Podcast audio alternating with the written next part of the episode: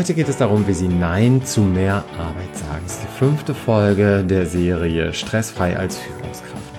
Aber zunächst mal herzlich willkommen bei In Führung gehen, der Podcast für frisch gebackene Führungskräfte. Hier bekommen Sie alles, was Sie für einen gelungenen Start in Ihren Führungsjob brauchen. Ich bin Stefan Brandt und ich unterstütze Junior-Führungskräfte in Trainings und Coachings darin, den wichtigen Rollenwechsel vom Kollegen oder der Kollegin zur Führungskraft erfolgreich zu meistern. Wie gesagt, heute geht es darum, wie Sie Nein zu mehr Arbeit sagen und das ist natürlich total wichtig. Am Anfang hat es wahrscheinlich zunächst ihre Karriere befeuert, dass sie sich richtig in ihre Arbeit reingehängt haben, einfach viel weggeschafft haben, ganz viel Leistung gezeigt haben. Wann immer es Aufgaben zu verteilen gab, waren sie an erster Stelle und haben Ich mach das gerufen. Dadurch dass sie damals ein richtiges Arbeitstier waren und zu diesem Zeitpunkt zusätzliche Verantwortung übernommen haben, haben sie einfach wichtige Fähigkeiten und Kompetenzen entwickelt. Beispielsweise eben, wie sie mit Druck und Stress umgehen. Und sie haben sich zudem als wichtiger Ansprechpartner oder Ansprechpartnerin innerhalb der eigenen Organisation etabliert. Da Sie nun aber als Führungskraft arbeiten, sollten Sie diese Herangehensweise überdenken. Das passt einfach jetzt gar nicht mehr zu Ihrer neuen Rolle und Sie sollten strategischer an die ganze Sache rangehen. Wenn Ihr Kalender bereits jetzt pickepacke voll ist und Sie auf Hochtouren arbeiten, dann wäre es einfach nicht so ratsam, weiterhin in der ersten Reihe zu stehen, wenn neue Aufgaben und Projekte verteilt werden. Um in Ihrer neuen Rolle als Führungskraft erfolgreich zu sein, ist jetzt was anderes angesagt, nämlich sich zu fokussieren und auch mal Nein zu sagen. Und das dürfen Sie jetzt lernen, falls Ihnen das vielleicht im Moment noch ein bisschen schwer fällt.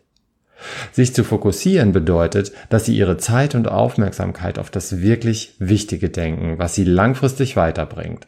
Darüber haben wir schon in einer anderen Folge gesprochen, wo es um das Eisenhower-Prinzip ging.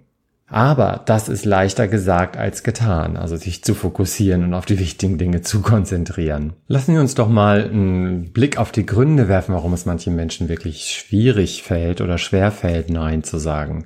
Ich denke mal, der Hauptgrund ist wahrscheinlich die Sorge, nicht mehr gemocht zu werden, wenn sie die Anfrage eines anderen ablehnen. Oder sie wollen niemanden verletzen, den wichtigen Kunden nicht verärgern oder die Stimmung im Team nicht beeinträchtigen. Also ja, ich denke mal, auch notwendigen Konflikten, die mit einem Nein verbunden sind, aus dem Weg zu gehen.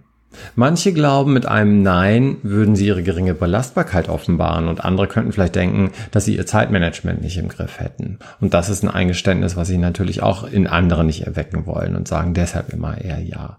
Und andere haben vielleicht Angst vor Repressalien. Ja, sie könnten vielleicht von ihren Vorgesetzten im schlechten Licht dastehen und beim nächsten Mal sicher das tolle Projekt nicht mehr angeboten bekommen. Das ist jetzt die Chance, da muss ich unbedingt zugreifen und Ja sagen, auch wenn ich schon total voll bin mit Aufgaben. Aber wenn ich das diesmal nicht mache, dann kriege ich bestimmt nie wieder sowas Tolles angeboten, wenn ich mich jetzt so verschlossen zeige. Oder ich werde vielleicht sogar meinen Job los. Tja, das sind aus meiner Sicht erstmal alles so Gründe, weshalb Menschen vielleicht doch eher Ja sagen als Nein und sich dann eben mit Aufgaben vollhauen und äh, sich auch systematisch überfordern. Nehmen Sie doch mal jetzt gerade mal einen Moment Zeit und überlegen sich, welches vielleicht Ihre eigenen Gründe sind. Drücken Sie einfach mal auf die Stopptaste, machen sich ein paar Gedanken darüber, weshalb es Ihnen manchmal schwer fällt, Nein zu sagen. Ich denke mal, das ist so die Voraussetzung, sich da ein bisschen auf die Spur zu kommen, wenn Ihnen das klar ist, was eigentlich die Gründe sind für Sie weshalb es ihnen vielleicht manchmal schwer fällt, Nein zu sagen, dann kommen sie sich da besser auf die Spur und dann gelingt es ihnen in Zukunft besser. Denn eines dürfen Sie wirklich nicht übersehen. Die Folgen eines Ja sind meist viel gravierender als bei einem Nein. Wenn Sie sich sowieso schon mit Ihren Aufgaben verzettelt haben, können Sie einer weiteren Aufgabe doch wirklich eigentlich gar nicht richtig gerecht werden. Und sie gehen damit das Risiko ein, ein mieses Arbeitsergebnis abzuliefern. Oder sie können zugesagte Termine nicht einhalten und das fällt bestimmt auf sie zurück. Mein Lieblingsspruch an dieser Stelle, wenn ich Nein sagen kann, dessen Ja ist auch nicht viel wert. Und wenn sie sich dann übernehmen, bleiben ihre wichtigen Aufgaben, die sie wirklich voranbringen würden, sicher auf der Strecke. Und am allerwichtigsten finde ich auch nochmal einen Punkt, den Sie sich klar machen sollten. Sie sind jetzt Führungskraft und nicht mehr nur für sich alleine zuständig. Also wenn es Ihnen nicht gelingt, Aufgaben auch von sich fernzuhalten, von sich und ihrer Abteilung und von ihrem Team, dann wird diese Überforderung nicht nur Sie betreffen, sondern alle Ihre Leute. Und das finde ich total wichtig, dass ja sie darauf achten, nicht mehr immer mehr Aufgaben und Projekte ins Team zu holen, weil sie nicht Nein sagen. Dann werden sie eben nicht nur sich, sondern auch ihre Leute systematisch überfordern. Tja, wie sagen Sie denn jetzt richtig Nein?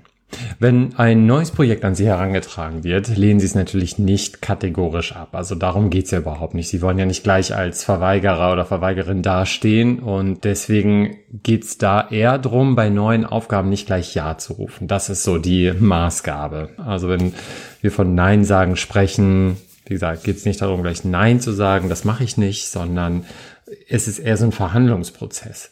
Und Sie können Ihrem Impuls Ja zu sagen mühelos stoppen, wenn Sie einfach ein paar Schritte befolgen oder sich ein paar Gedanken dabei machen. Und dabei ist es zunächst mal wichtig, die genauen Hintergründe der Aufgabe genau zu hinterfragen. Also was genau soll gemacht werden? Wozu wird das Ergebnis der Aufgabe denn gebraucht? Welche konkreten Erwartungen sind mit der Aufgabe verbunden? Und welche Priorität hat die Aufgabe wirklich? Und geben Sie sich nicht mit der ersten Erklärung, wie die Aufgabe muss gemacht werden, weil der Kunde es so will oder so zufrieden. Denn meist wird ja erst nach der zweiten, dritten oder fünften Antwort deutlich, welches Problem mit der Tätigkeit gelöst werden soll. Und genau diese Informationen benötigen Sie, denn ohne sie können Sie die Aufgabe nicht ablehnen oder auch keine Alternative anbieten. Ja, dann verschaffen Sie sich auf jeden Fall Bedenkzeit. Also prüfen Sie den Aufwand und schätzen Sie ein, ob die zusätzliche Aufgabe Sie und oder Ihr Team voranbringen würde und für Ihr Fortkommen von Vorteil ist. Sagen Sie zum Beispiel, ich arbeite bereits an einigen sehr wichtigen Projekten, aber denke gern drüber nach. Ich melde mich in einer halben Stunde nochmal bei Ihnen und sage dann Bescheid, ob ich die Aufgabe übernehmen kann. So, dann ziehen Sie sich einen Moment zurück und fragen sich, ob die Aufgabe oder das Projekt für Sie oder Ihr Team interessant ist.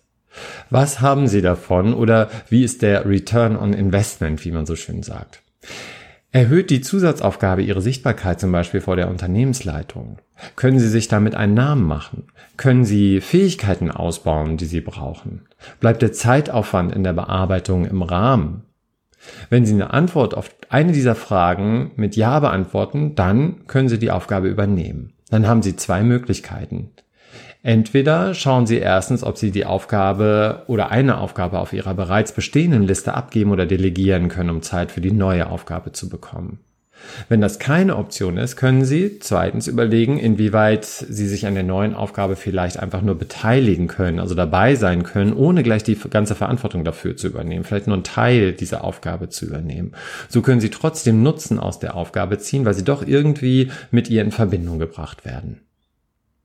Wenn die Antwort aber auf die Fragen eben Nein bedeutet, also nein, die Aufgabe bringt mich oder mein Team nicht weiter, dann machen Sie klar, dass eine Übernahme der Aufgabe an anderer Stelle ein Problem aufwerfen wird. Informieren Sie den Auftraggeber über alle Aufgaben und Projekte, denen Sie sich gerade widmen und sagen Sie nett und höflich Nein. Aber auch bestimmt. Versuchen Sie nicht, Ihr Nein hinter netten Worten zu verstecken. Die Begründung sollte möglichst knapp und deutlich sein. Gerade das fällt vielen Menschen nicht leicht, weil ich mich damit ja festlege und dann äh, ja wirklich deutlich mache, dass ich das nicht machen werde. Aber machen Sie sich auch nochmal klar, dass Sie damit signalisieren, dass Sie einfach klaren Grenzen und Regeln folgen und dafür werden Sie andere respektieren. Und ganz wichtig, lassen Sie sich nicht überreden, die Aufgabe doch noch zu machen. Ein, das können nur Sie, ist zwar schmeichelhaft, dient aber in der Regel nur dazu, Sie zu manipulieren. Nein zu sagen bedeutet ja auch Ja zu sagen, und zwar zu sich selbst und Ihren eigenen Zielen und Prioritäten als Führungskraft. Bestimmen Sie selbst über sich und Ihre Zeit. Wenn Sie diese Tipps berücksichtigen und in Ihren Führungsalltag einbauen, wenn Sie schon wieder einen großen Schritt in Richtung Stressfreiheit als Führungskraft getan haben.